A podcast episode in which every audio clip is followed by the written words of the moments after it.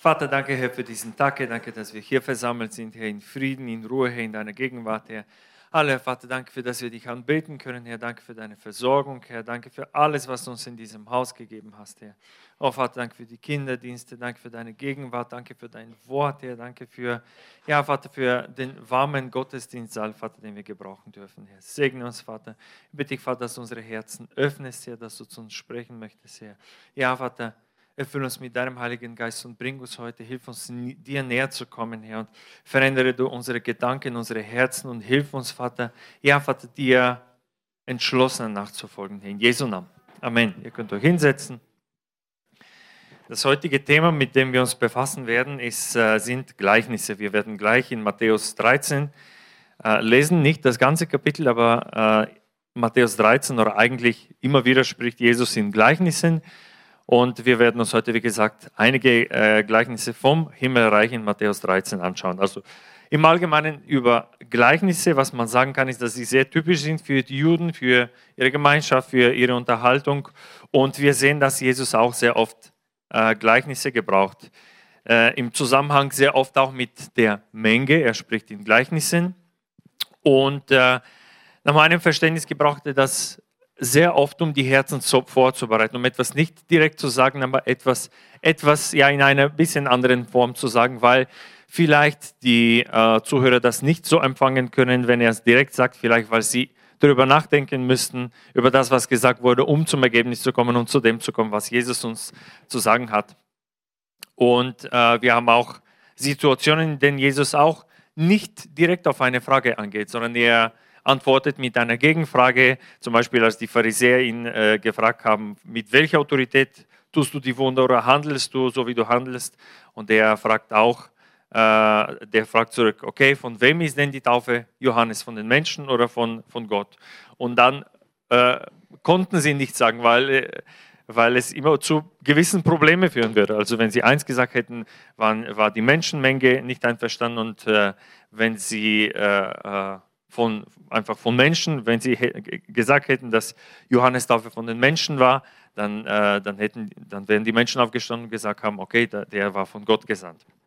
Also manchmal ist es so, dass egal, was das Wort Gottes sagt, es, es Menschen geben wird, die damit nicht zufrieden sind. Ja, also wir haben auch, das haben wir immer wieder erlebt, egal, manchmal werden uns Fragen gestellt im Zusammenhang mit dem Wort Gottes und egal, was du sagst, das passt nicht der, der anderen Person. Und das ist, äh, ja, Gott möge unsere Herzen verändern, so dass wir uns mit dem Wort Gottes abfinden. So, wir äh, fangen an, vielleicht mit, den, äh, mit einem längeren Text.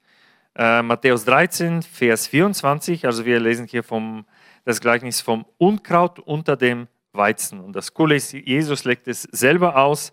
Also das ist die beste Auslegung, die es geben kann, weil, wie gesagt, es äh, direkt von Jesus kommt. Aber wir werden auch erst das Gleichnis vorlesen und ein paar Worte dazu sagen. Also Matthäus 13, Vers 24. Er legte ihnen ein anderes Gleichnis vor und sagte, das Himmelreich gleicht einem Menschen, der guten Samen auf seinen Acker säte. Als aber die Leute schliefen, kam, der, kam sein Feind und säte Unkraut zwischen den Weizen und ging davon.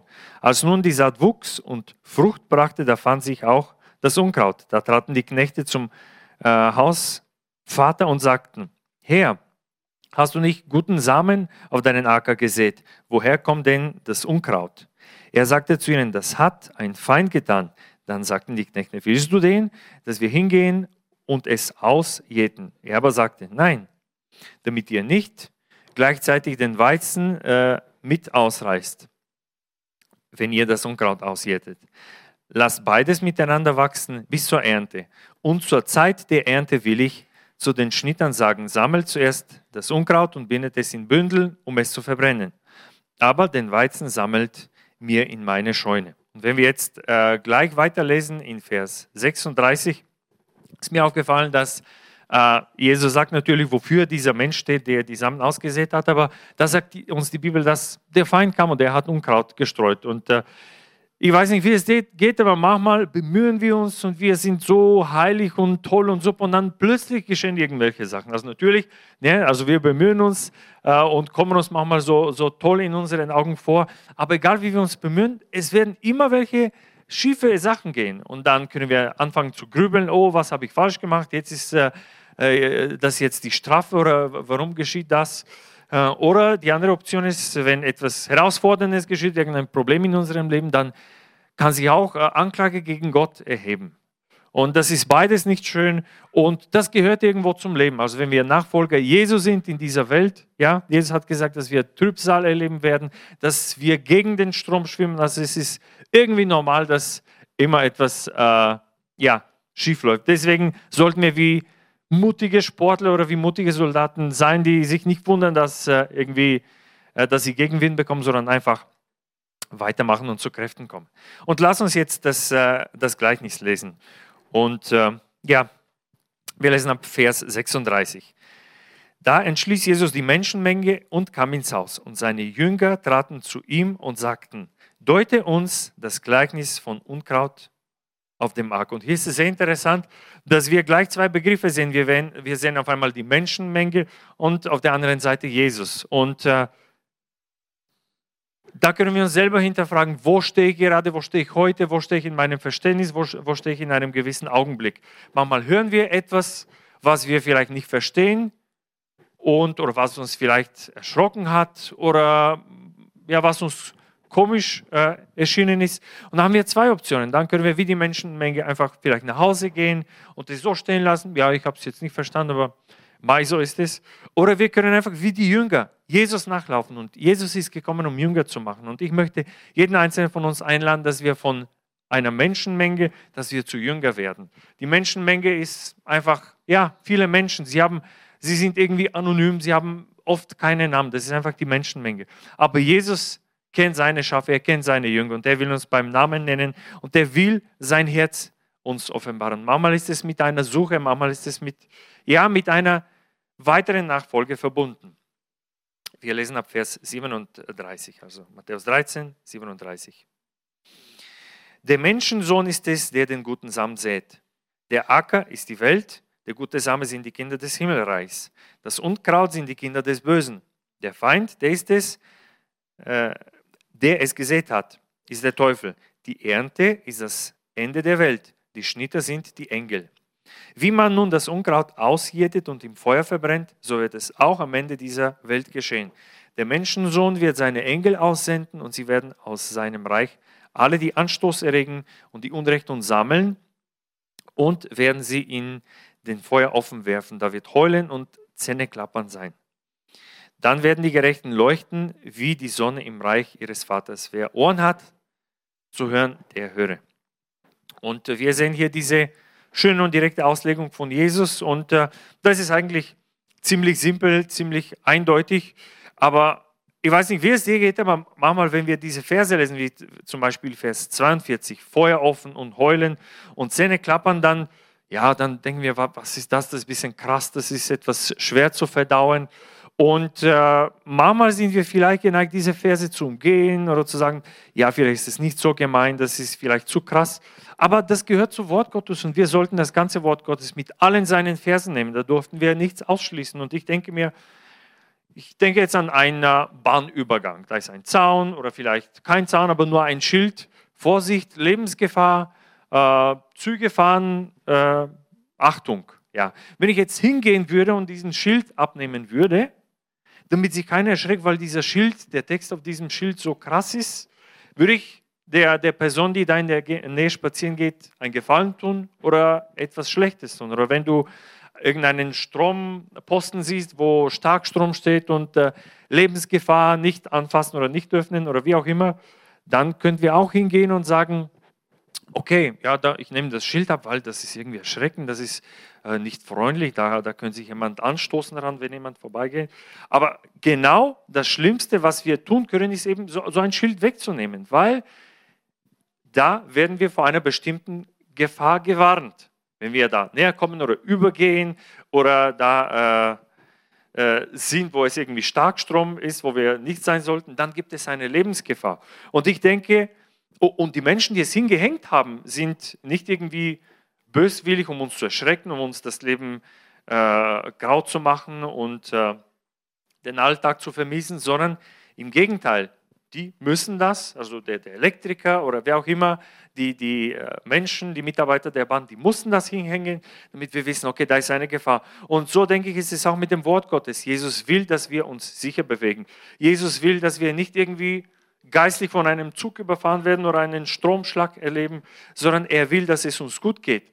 Aber es gibt solche Gefahren, es gibt Sachen, die zum Tod führen und eben auch zum ewigen Tod. Und er möchte, dass wir sie vermeiden. Und wenn du solche Bibelverse in der Bibel liest, dann erschrecke nicht, sondern nimm es wahr als eine Warnung Gottes, als seine Liebe, die dich auf dem richtigen Weg hinweisen will. Und ja, du, du weißt es besser, was das vielleicht in, in, deiner, in deinem Leben ist. lass uns dann in Vers 43 äh, lesen. Dann werden die Gerechten leuchten wie die Sonne äh, im Reich des Vaters. Und am Ende sagt er, wer Ohren zu hören hat, der höre. Und eine andere Übersetzung, äh, dass die Message Bibel auf Englisch, wenn man es übersetzt, dann, dann äh, fragt Jesus, hört ihr wirklich zu? Das finde ich irgendwie, äh, ja, irgendwie direkter oder verständlicher. Hört ihr wirklich zu? Und das ist eine Frage, aber auch Fragezeichen und Ausrufezeichen stehen da. Jesus möchte, dass wir es wirklich verstehen. Jesus, es ist sein Anliegen, dass wir sein Wort verstehen und dass wir darüber nachdenken, was er uns zu sagen hat. So, wenn wir jetzt sagen, dass das die krassesten Gleichnisse sind, dann lasst uns weitergehen zu den vielleicht leichteren, äh, leichter zu verdauen. Wir gehen in, äh, zu dem Gleichnis von Senfkorn und von dem Sauerteig. Also wir sind weiterhin im, im gleichen Kapitel, Vers 31. Ein anderes Gleichnis legte er ihnen vor und sagte, das Himmelreich gleicht einem Senfkorn, das ein Mensch nahm und auf seinen Acker säte. Das ist das kleinste unter allen Samen. Wenn es aber gewachsen ist, so ist es das größte unter den Kräutern und wird ein Baum, so dass die Vögel des Himmels kommen und in seinen Zweigen nisten. Und äh, das ist eben das, das weitere Gleichnis. Und hier spricht es von einem Senfkorn. Und Jesus macht deutlich, dass es sich um einen ganz kleinen Samen handelt. Und äh, immer wenn wir die Bibel lesen oder wenn wir Jesus anschauen, wie er auf diese Welt gekommen ist, was ihm wichtig ist, dann sind es meistens die kleinen Dinge, wie zum Beispiel Jesus Christus auf diese Welt gekommen ist. In, also damals zu der damaligen Zeit, das römische Reich, das Zentrum war Rom, das waren die Römer, die waren die größten, die waren die herrlichsten und sie waren die Sieger, die waren die Besatzer, die hatten das Sagen, die hatten die Macht, alle Augen, also äh, wenn sie YouTube hätten, dann hätten sie die meisten Klicks vielleicht. Aber wo kommt der Sohn Gottes? In irgendeiner Provinz. Und er kommt auch nicht in Jerusalem. Er kommt nicht in einem entfernten Gebiet, aber zumindest in der Hauptstadt, zumindest da, ja, wo es ein bisschen ja, interessant ist, attraktiv ist. Er kommt in irgendeiner Stadt Nazareth. Und das ist sehr wahrscheinlich irgendeine ganz kleine Stadt. Wir würden ein Kaff sagen. Nathanael ist total überrascht, als Philippus ihm sagt, wir haben den Messias gefunden, das ist Jesus aus Nazareth. Und dann fragt er, kann etwas Gutes aus Nazareth kommen? Das heißt, die Stadt, wo Jesus herkommt, ist eine unbedeutende Stadt. Oder wo er geboren wurde, in, in Bethlehem. Das ist auch nicht Jerusalem. Das ist ja etwas Kleines, nicht in einem Gasthaus, sondern in einer Krippe. Also Gott liebt anscheinend diese ganz kleinen Dinge, die die Welt verachtet, die die Welt übersieht, die die Welt überhaupt nicht wahrnimmt. Aber lasst uns ganz anders sein. Wenn du irgendwelche Kleinen siehst, wo die Menschen vielleicht vorbeigehen, lasst uns offene Augen haben für das, was, was Gott hat. Und wenn wir diese Augen nicht haben, dann, dann, ja, dann werden wir das übersehen. Vielleicht irgendein Mensch, der obdachlos ist auf der Straße und die meisten Menschen übersehen ihn. Aber wir können den Unterschied machen, ihn vielleicht ansprechen. Es geht nicht um, oh, ich habe jemandem ein paar Euros gegeben, sondern es geht darum, stelle mal vor, wie niemand das sieht. Du bist da und gibst ihm vielleicht ein Kärtchen oder setzt dich zu ihm oder sagst ihm etwas, dass Jesus ihn liebt oder schenkst ihm einfach ein paar Momente aus deiner, äh, aus deiner Zeit. Und das ist schön und das, das sieht keiner, aber das sieht Gott und äh, das ist sein Herz. Senfkorn, das ist klein, das ist unspektakulär, aber es wächst. Es wächst mehr als alle anderen Kräutern und es wird ein Baum. Und ja, also Jesus sagt hier, dass die, die Vögel sich hier nisten. Das heißt, wenn wir diese Sachen wahrnehmen und sie wachsen lassen, dann werden sie zu einem Segen für andere sein. Unser Leben wird für, als Segen für andere Menschen sein. Und das, was anscheinend am Anfang so irgendwie klein, unbedeutend war, das wird dann groß sein. Und äh, wir lesen dann weiter in Vers 33. Ein anderes Gleichnis redete er zu ihnen. Das Himmelreich gleicht einem Sauerteig, den eine Frau nahm und unter drei Scheffeln Mehl mengt. Also das ist ganz schön viel. Ich weiß nicht, ob es drei Kilo war oder drei größere Schüssel. Auf jeden Fall war es jetzt nicht für ein paar Semmeln, sondern es war viel. Bis es ganz durchsäuert war. Also wir haben hier nochmal ein Gleichnis, in dem Jesus nicht nur ein, ein Same oder irgendein Objekt beschreibt, sondern er sagt hier, dass auch eine Person, ein Mensch mitmacht. Also vorher im, äh, in dem Gleichnis vom, von Senfkorn, da war ein Mann, der diese, diesen kleinen Samen in die Erde legte. Das heißt, es war eine Zusammenarbeit. Und hier haben wir das Gleiche. Wir haben hier den Sauerteig und den eine Frau knetet. Also sie hat sich die, die Zeit genommen, sie musste daran arbeiten. Und äh, dann musste sie warten, bis der, Teig ganz durchsäuert war. Und ich glaube, das ist auch das Herz Gottes. Wir denken manchmal, dass Gott irgendwelche Sachen tut und wir da einfach irgendwie äh, passiv stehen und irgendwelche Sachen geschehen, die Gott eh entschieden hat. Aber wir sehen immer wieder, dass Gott mit uns zusammenarbeiten will. Er ist wie ein Vater, der mit seinen Kindern ja, ein Familienunternehmen, wenn man so will, betreiben kann. Er möchte mit uns arbeiten. Und wenn wir uns auch die Bibel anschauen, also es war nicht so, dass einfach eine Stimme von, von Himmel kam und dann fing der Schreiber an zu schreiben, ohne sich darüber Gedanken zu machen. Nein, also es gab auch solche Stellen, wo das Wort Gottes direkt kam. Aber in anderen, wenn wir jetzt die Evangelien sehen, Gott hat, hat sich Menschen ausgesucht, aber sie haben ihre Erfahrungen, ihre Erlebnisse, ihre Offenbarungen mit Gott, mit Jesus Christus beschrieben. Ja, das heißt, es war nicht einfach, äh, Gott hat sie nicht in Trans oder in Nirvana versetzt, sondern er hat sie gebraucht und sie haben das Wort Gottes niedergeschrieben, ihre Erfahrungen. Äh, und Gott hat natürlich dafür gesorgt, dass die richtigen Schriften in die Bibel kommen und so weiter. Aber mir ging es einfach darum, das zu erkennen, dass äh, Gott mit dir und mit mir zusammenarbeiten will, dass, dass er daran interessiert ist, dass wir eins sind. Dann äh, Vers 35 haben wir gesehen, äh, dass, dass Jesus zu den Menschenmenge in, in Gleichnisse geredet hat. Aber wie gesagt, er möchte, dass, dass wir in die Tiefe gehen. Er möchte, dass wir, wenn die Menschenmenge weg ist, dass wir weiter bei ihm bleiben und äh, unsere Fragen ihm stellen und einfach Zeit mehr mit ihm verbringen. Das sind die Jünger. Wir gehen weiter zu Vers äh, 44 und da haben wir drei weitere äh, Gleichnisse und das, das erste ist äh, in Vers 44. Das Himmelreich gleicht auch einem verborgenen Schatz im Acker, den ein Mensch fand und verbarg. Und vor Freude darüber geht er hin und verkauft alles, was er hat, und er kauft diesen Acker. Also hier geht es nicht um etwas, was irgendwie den Teig oder das Mehl durchsäuert, um ein Samen, das, das wächst, sondern es geht um einen Gegenstand in einem Acker. Aber ich glaube, das ganz Wichtige in dieser Passage ist die Einstellung dieses Menschen. Also wahrscheinlich, weil äh, war er jetzt nicht auf der Suche nach einem Schatz, sondern vielleicht hat er gegraben, vielleicht hat er da geackert und gearbeitet und plötzlich hat er diesen, äh, diesen Schatz gefunden.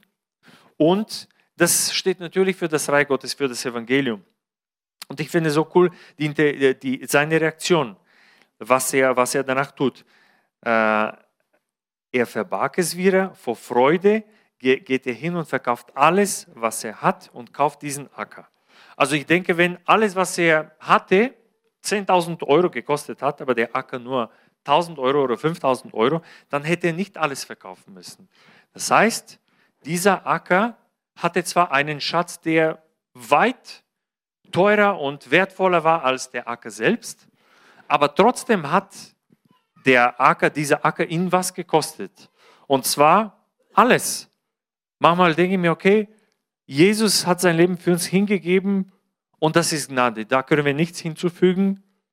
Aber irgendwo kostet es uns auch alles. Also wir können es nicht verändern, wir können nichts hinzufügen, wir können nicht sagen, wow, wegen dieser einen Tat, da habe ich die äh, Errettung oder das, was Jesus am Kreuz gemacht hat, da habe ich es vollbracht. Das war zu 99 Prozent, aber ich habe noch ein Prozent von mir und das ist eigentlich das Wichtigste. Nein, das ist vollbracht. Aber hier die Einstellung dieser Menschen, die waren so begeistert, die haben erkannt, oder dieser Mann jetzt in diesem Gleichnis, der hat erkannt, was für Schatz da verborgen war, dass er alles verkaufen musste.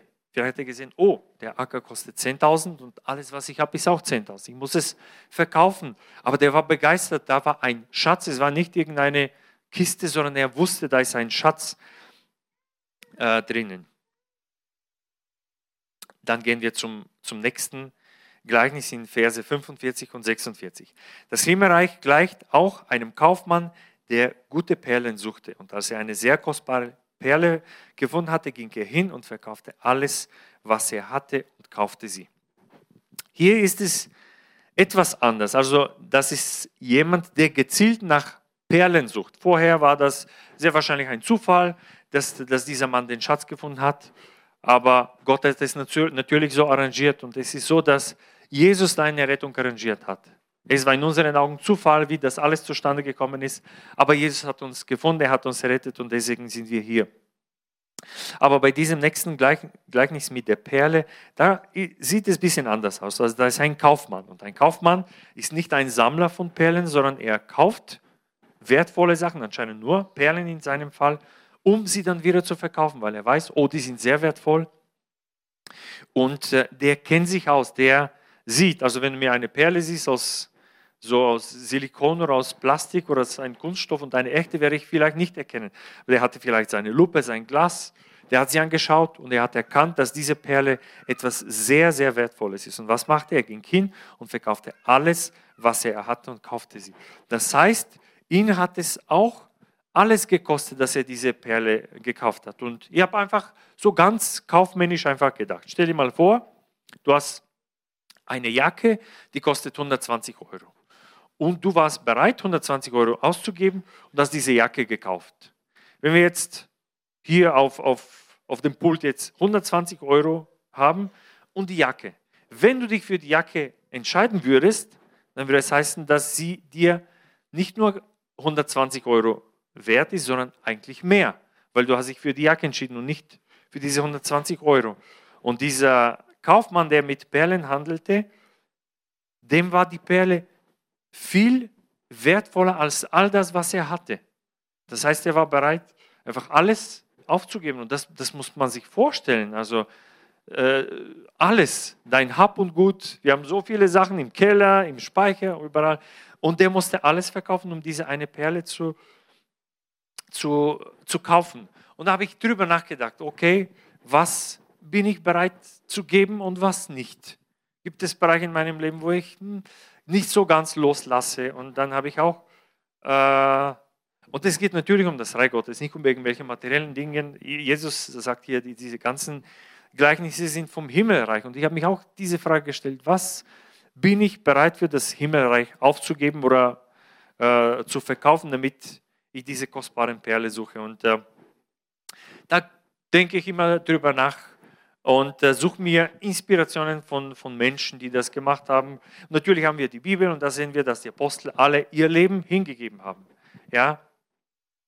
Und äh, das ist dann vor 2000 Jahren, aber manchmal denke ich mir, okay, ich möchte vielleicht einen, ein aktuelleres Beispiel äh, davon haben, einfach um zu sehen, dass es nicht nur vor 2000 Jahren war, sondern dass es auch Menschen heutzutage gibt, die, äh, ja, die auch diesen Preis zahlen würden. Und äh, da sehe ich, deswegen inspirieren mich die verfolgten Christen so sehr, nicht weil sie irgendwie Märtyrersyndrom haben oder was auch immer oder weil sie so mutig sind, sondern weil sie den Wert dieser Perle erkannt haben. Und äh, ich habe mich letzte Woche mit, äh, mit einem Bruder aus ZZM unterhalten, der kommt auch aus Bulgarien, der ist ja älter als ich und äh, der hat die Wende in Bulgarien erlebt, also Bulgarien, da war früher ein bisschen Aufklärung für die Jüngeren oder auch für die Älteren. Bis zum Jahr 89 war der Ostblock, der eiserne Vorhang. Und da gab es eine massive im ganzen Ostblock, manchmal schlimmer, manchmal weniger schlimm, aber immer äh, sehr herausfordernd das kirchliche Leben. Und äh, also die Kirche in Bulgarien, mein Heimatland, wurde eigentlich auch nach 89, aber bis zum Jahr 89 war sie eine heftige Verfolgung. Und äh, ich habe mich mit diesem Bruder unterhalten und ich habe ihn gefragt, okay, wie war das? Äh, wie war es davor? Wie war es danach? was war typisch für die ältere Generation, für die jüngere Generation. Und solche Sachen haben mich beschäftigt. Ja, die Bibel sagt auch, der Gott von Abraham, Isaac und Jakob. Und da sind mir solche Sachen durch den, durch den Kopf gegangen, wie, ja, wie, wie, wie diese Glaube weitergegeben wurde oder wie die Generationen einfach unter einem Dach gelebt haben oder wie sie, wie sie es einfach äh, gemacht haben. Und da öffne ich auch eine persönliche Klammer. Ich habe auch an mein Leben und an meine Vorfahren gedacht. Also mein Urgroßvater, der ist in einer Zeit geboren, in der Bulgarien noch unter türkischer Herrschaft war, bis zum Jahr 1878, also ein paar Zahlen hier werden genannt. Also der war ja in, unter osmanischer Herrschaft. Dann ist meine Oma auf die Welt gekommen im Jahr 29 und sie war in einer Königszeit. Da, damals hatte Bulgarien einen König.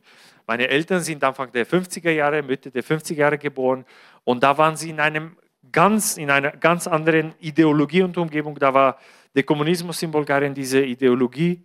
Und ich selbst bin ein Kind fast der, der Wende. Ich bin äh, 82 geboren. Ich kann mich da nicht sehr viel erinnern. Meine bewussten Erinnerungen sind vom Jahr, Jahr 88, 89, 90. Fall der Berliner Mauer und die Öffnung des Landes. Ich war kein Christ, ich habe mich erst im Jahr 2002 bekehrt. Und meine Kinder sind selbst von Bulgarien aus gesehen im Ausland geboren. Also so unterschiedlich kann das alles sein.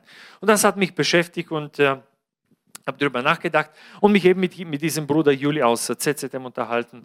Und ich habe ihn gefragt, du, wie ist es dann der Übergang? Wie war es dann, wie waren die Gemeinden davor? Ich weiß, dass auch sehr viele Gemeinden oder sehr viele Menschen, die in den 60er Jahren geboren sind, die waren damals 18, 20, die haben sich bekehrt, haben Gemeinden gegründet. In den 90er Jahren war es trotzdem sehr heftig, obwohl da offiziell der eiserne Vorhang gefallen war. Da war es aber sehr heftig. Viele Gemeinden haben keine Genehmigungen bekommen, haben sich jahrelang in irgendwelchen Parks, irgendwelchen Wäldern getroffen. Also richtig herausfordernde Zeit, aber immerhin nicht so krass wie bis zum Jahr 89.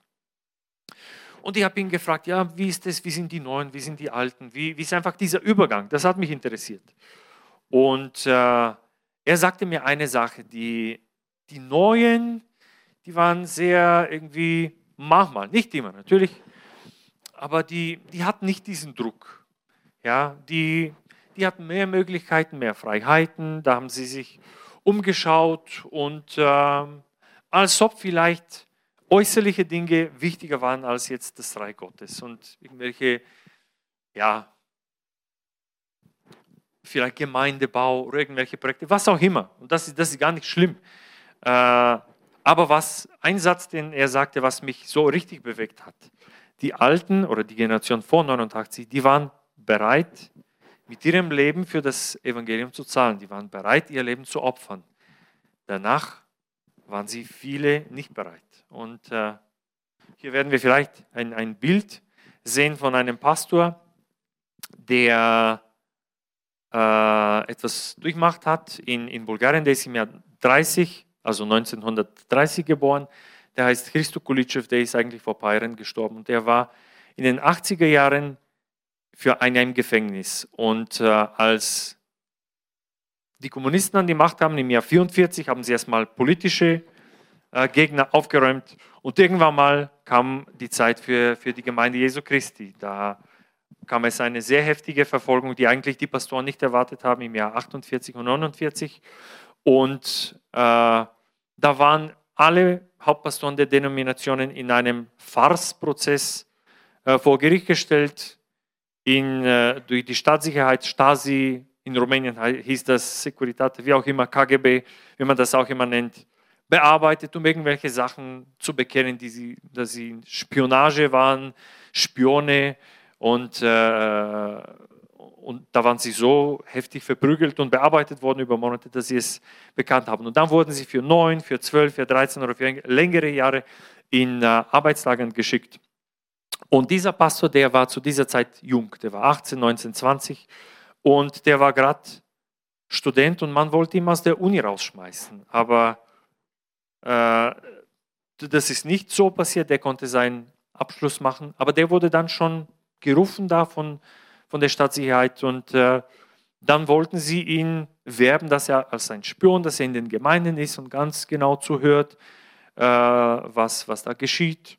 Und der Feind möchte eigentlich die Kraft des Evangeliums entschärfen, damit es durchdrungen wird, damit nicht das krasse Evangelium, damit nicht alles äh, gepredigt wird. Und äh, deswegen müssen wir so uns sicher sein. Wir sind gegen keine Ideologie. Ja, das ist so schön. Auch der Bruder Andrew von Open Door sagt, wir sind nicht gegen Kommunismus oder gegen das, gegen Islam, gegen jenes. Wir sind für Jesus. Und was uns interessiert ist, dass das ganze Evangelium gepredigt wird.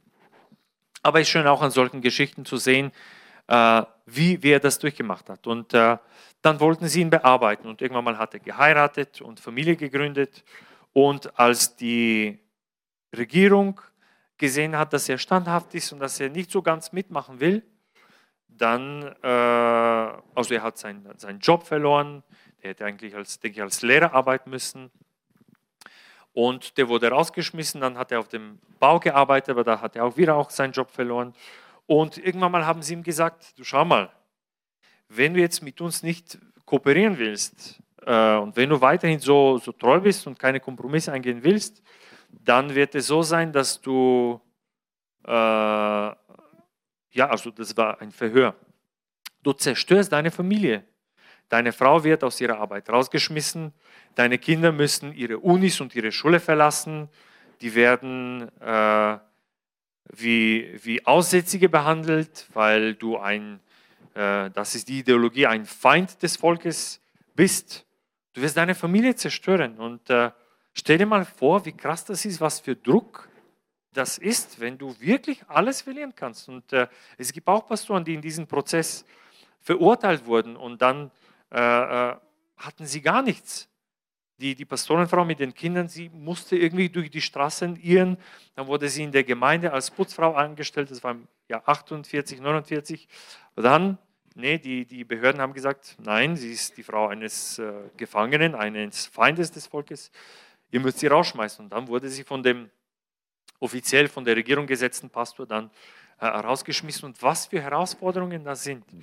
Und dieser Pastor, der hat gesagt, was ihm in dieser Situation Kraft gegeben hat, weil das enormer Druck, ist das, die Familie ist dir das, das Wichtigste hier auf, auf Erden und wie er stand halten konnte. Und dann hat er sich an die Worte seines eigenen Vaters erinnert, sein Vater war auch hingegebener Christ, das war vor der kommunistischen Zeit. Aber äh, der hatte, ich weiß nicht, was für Funktionen er hat in der Gemeinde oder wie auch immer, aber der hat immer wieder Besuch zu Hause und äh, äh, hat sich mit anderen Christen unterhalten und getroffen. Und zufällig hat Christo, dieser, dieser Mann, Gespräch, ein Gespräch von seinem Vater gehört, den, der sich mit, ja, mit seinem Freund, seinem Bruder unterhalten hat. Und er hat folgende Worte gehört, ganz zufällig. Vielleicht war er da im, Flur an dem Zimmer vorbeigegangen.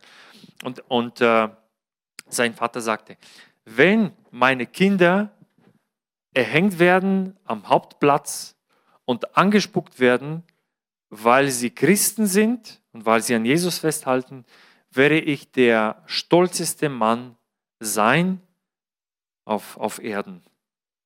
Und an diese Worte hat sich der Pastor erinnert von seinem eigenen Vater. Und äh, das hat ihm den Mut gegeben und das hat ihm auch die Freiheit gegeben. Und das hört sich richtig krass an, richtig fast fanatisch an. Was, was, was, was, was soll das? Aber eigentlich ist das genau was, was die Bibel sagt. Manchmal ist es ein sehr hoher Preis. Aber wenn du jetzt Botschaften von diesem Mann hörst, dann gibt es eine Leichtigkeit, dann gibt es Liebe, dann gibt es wirklich Freiheit. Und Gott wird jeden einzelnen von uns beschützen und bewahren. Manche haben einen sehr hohen Preis zu bezahlen, manche nicht. Aber wenn wir alles in der Hand Gottes loslassen, dann wird er sich um uns kümmern. Und dann können wir alles ausgeben, um diesen Acker zu kaufen. Dann können wir alles ausgeben, um diese Perle zu kaufen, ohne Angst zu haben, dass wir verlieren werden. Weil eigentlich, wenn sie bereit waren, alles, alles äh, auszugeben, dann war der Schatz bestimmt viel wertvoller als das, was sie früher hatten. Und da war auch diese Perle viel wertvoller, also es heißt eine sehr kostbare Perle. Das heißt, sie war viel wertvoller als, äh, als ihre Habseligkeiten und all das Hab und Gut, was sie auf Erden hatten. Aber damit man zu dieser Offenbarung kommt, ist vielleicht so eine Prüfung notwendig, dass man, dass man es begreift von ganzem Herzen, dass dir der Heilige Geist das offenbart. Das ist es mir wert. Und äh, ja, das ist schon eine heftige Prüfung, ich wünsche es keinem. Aber da kommt man in eine wirkliche Freiheit. Ja? Also da ist, wenn wir alles loslassen, wenn wir alles in die Hand Gottes loslassen, alle unsere Sicherheiten und, und äh, Zukunftsängste. Und genau dieser Pastor, der sagte, jetzt sind wir ja entspannt, da ist es das einfacher. Aber was sind wir bereit für Jesus aufzugeben oder nicht aufzugeben? Und auch unsere Sicherheit kann so eine Götze sein. Also Gott sei Dank für alles, was wir haben, für den Schutz, den wir durch den Staat erfahren. Ich bin natürlich für alles sehr dankbar. Aber wenn es uns darum geht, wenn wir uns entscheiden müssen, Gott nachzufolgen oder unsere eigene Sicherheit, dann muss jeder diese Frage für sich beantworten. Und es ist wichtig, dass wir das, das begreifen, dass es manchmal schwarz oder weiß ist im Reich Gottes. Es gibt keine graue Zone, sondern es geht wirklich um eine Entscheidung. Dann lesen wir den, äh, das letzte Gleichnis ab Vers 47. Das Himmelreich gleicht auch einem Netz, das ins Meer geworfen wurde und von allerlei Art zusammenbringt. Wenn es voll ist, ziehen sie es heraus ans Ufer und setzen sich und lesen die Guten in die Gefäße zusammen, aber die Faulen werfen sie weg. So wird es auch am Ende der Welt, äh, so wird es auch am Ende der Welt gehen. Die Engel werden ausgehen und die Bösen von den Gerechten trennen. Also nicht von den Guten, sondern von den Gerechten trennen. Und sie werden sie in Feuerofen werfen und da wird Heulen und Zähneklappern sein. Und Jesus sagte zu ihnen, habt ihr das alles verstanden? Äh, sie sagten, Herr, ja Herr. Also da haben wir auch noch ein Gleichnis, in dem es um Fische geht. Und äh, was mich so ermutigt in, in, in Vers 74, dass es um allerlei Art geht. Also das heißt, im Reich Gottes sind alle willkommen. Es ist nicht für eine bestimmte Gruppe, für eine bestimmte Rasse, für ein bestimmtes Volk oder wie auch immer. Aber im Reich Gottes können alle Fische kommen. Das heißt, die Netze waren bestimmt sehr unterschiedlich, kleinere Maschen, größere Maschen. Und so konnte, also konnten alle möglichen Fische äh, gefischt werden. Oder in, in, also im Reich Gottes übersetzt, alle Menschen können errettet werden. Und äh, hier spricht Jesus von den Bösen und von den Gerechten. Aber eigentlich wissen wir, dass alle Menschen böse sind. Es gibt keiner, der sagen kann, ich bin gut, ich habe nie gesündigt, ich bin top. Und wenn du es bist, dann bist du umso schlimmer. Äh, aber dann sagt er, das Gegenteil von Bösen sind die Gerechten. Und wir wissen, dass wir nicht von uns aus gerecht sind, sondern wir haben die Gerechtigkeit Jesu, weil wir das einfach angenommen haben und dem gefolgt sind. Also es gibt nicht gute und schlechte oder wie auch immer, sondern es geht einfach um diese Entscheidung, Jesus in dein Herz einzuladen und so bekommst du die Gerechtigkeit Gottes. Und in Vers 51 heißt, heißt es, dass äh, Jesus fragt sie wirklich, habt ihr das alles verstanden? Also Jesus ist wichtig, der ist hier wie ein Lehrer eigentlich, äh, sagt er diese ganzen Gleichnisse, weil er seinen Jüngern, seinen Schülern etwas beibringen will. Und ich glaube, Jesus möchte, dass wir als Jünger, dass wir, dass wir fit sind, dass wir, äh, ja, dass wir ihn kennen, dass wir sein Wort kennen. Und ich möchte uns jetzt einladen, dass wir aufstehen und äh, dass wir auch zusammen beten. Wenn ich jetzt das, das angesprochen habe mit diesen bösen und äh, diese erschreckenden Verse mit Heulen und Zähneklappern, es geht nicht darum, was wir machen oder was wir nicht gemacht haben, sondern es geht darum, was Jesus für uns gemacht hat. Und äh, kein Mensch muss verloren gehen. Es ist einfach eine Entscheidung. Jesus will jeden einzelnen Menschen retten. Und äh, wenn du diese Entscheidung für Jesus nicht getroffen hast, ist es nicht kompliziert. Du musst nicht tausend Ritualien ausführen, sondern du musst nur Jesus in dein Herz einladen. Und äh, wir möchten auch dieses Gebet aussprechen, dass wir Jesus in unsere Herzen einladen. Und wenn jemand da ist, der das machen möchte, du kannst es gerne äh, das erste Mal mit uns aussprechen. Lieber Jesus, komm in mein Herz. Danke für dein Opfer für mich am Kreuz. Du hast dein Leben für mich gegeben. Und durch dich, nur durch dich, bin ich gerecht. Danke für dein Opfer. Amen. Und äh, als letztes möchte ich den Vers 52 lesen. Da sagte er, darum gleicht jeder Schriftgelehrte, der für uns, der für das Himmelreich unterrichtet ist, einem Hausvater, der seinem Schatz Neues und Altes hervorbringt. Und dieser Vers war mir ehrlich gesagt nicht so klar, deswegen habe ich in einer anderen Übersetzung geschaut. Wieder diese englische Übersetzung, The Message und äh, die, die Übersetzung aufs Deutsch, das, das betont nochmal all das, was Jesus uns äh, beibringen möchte. Da heißt es, jeder Schüler, der im Reich Gottes gut ausgebildet ist, wie der Besitzer eines Gemischtwarenladens ist, der alles, was du brauchst, ob alt oder neu, genau dann in die Hand nehmen kann, wenn du es brauchst. Also Jesus möchte auch, dass wir wie solche Ladenbesitzer sind oder wie Schüler sind, die gut ausgebildet sind, die sich mit, ja, mit seinem Wort auskennen, die sich, äh, ja, die, die ihn kennen. Und da gibt es in diesen ganzen Gleichnissen so unterschiedliche Facetten. Manchmal geht es um unser Herz, manchmal geht es um unsere Bereitschaft, manchmal geht es um die Nachfolge, manchmal, ja, da gibt es so unterschiedliche Aspekte. Und Gott möchte, ich hoffe, dass er zu dir gesprochen hat, was auch immer dich jetzt betroffen hat. Aber lass uns wirklich das als Ziel haben und das als Fazit jetzt für die Botschaft haben, dass äh, Gott äh, unser Vater ist und auch unser Jesus ist unser Rabbi, der wurde Rabbi gelehrt, Meister. Der möchte uns als Jünger jeden Tag Sachen beibringen. Und das Gute ist, er macht es mit uns, also er nimmt uns an die Hand und er begleitet uns durch die Situationen des Lebens. Und äh, eigentlich sind wir so gesehen äh, in der Schule am Sonntag und da kommt ja die Woche, dann, dann sind wir, äh, da kommen die Prüfungen. Normalerweise sind wir ja, fünf Tage die Woche in der Schule oder in, in der Arbeit, aber im Reich Gottes ist es ein bisschen anders. Gott sei Dank haben wir auch Möglichkeiten, andere Möglichkeiten, ja, die Schulung zu bekommen durch, durch das Wort Gottes, durch Gebet, durch Frühgebet, wie auch immer. Aber lass uns das als Ziel haben, dass wir wie gut ausgebildete Schüler sind, gut ausgebildete Jünger sind, die Jesus nachfolgen. Halleluja, Vater, ich danke dir, Herr, für dein Wort, Herr.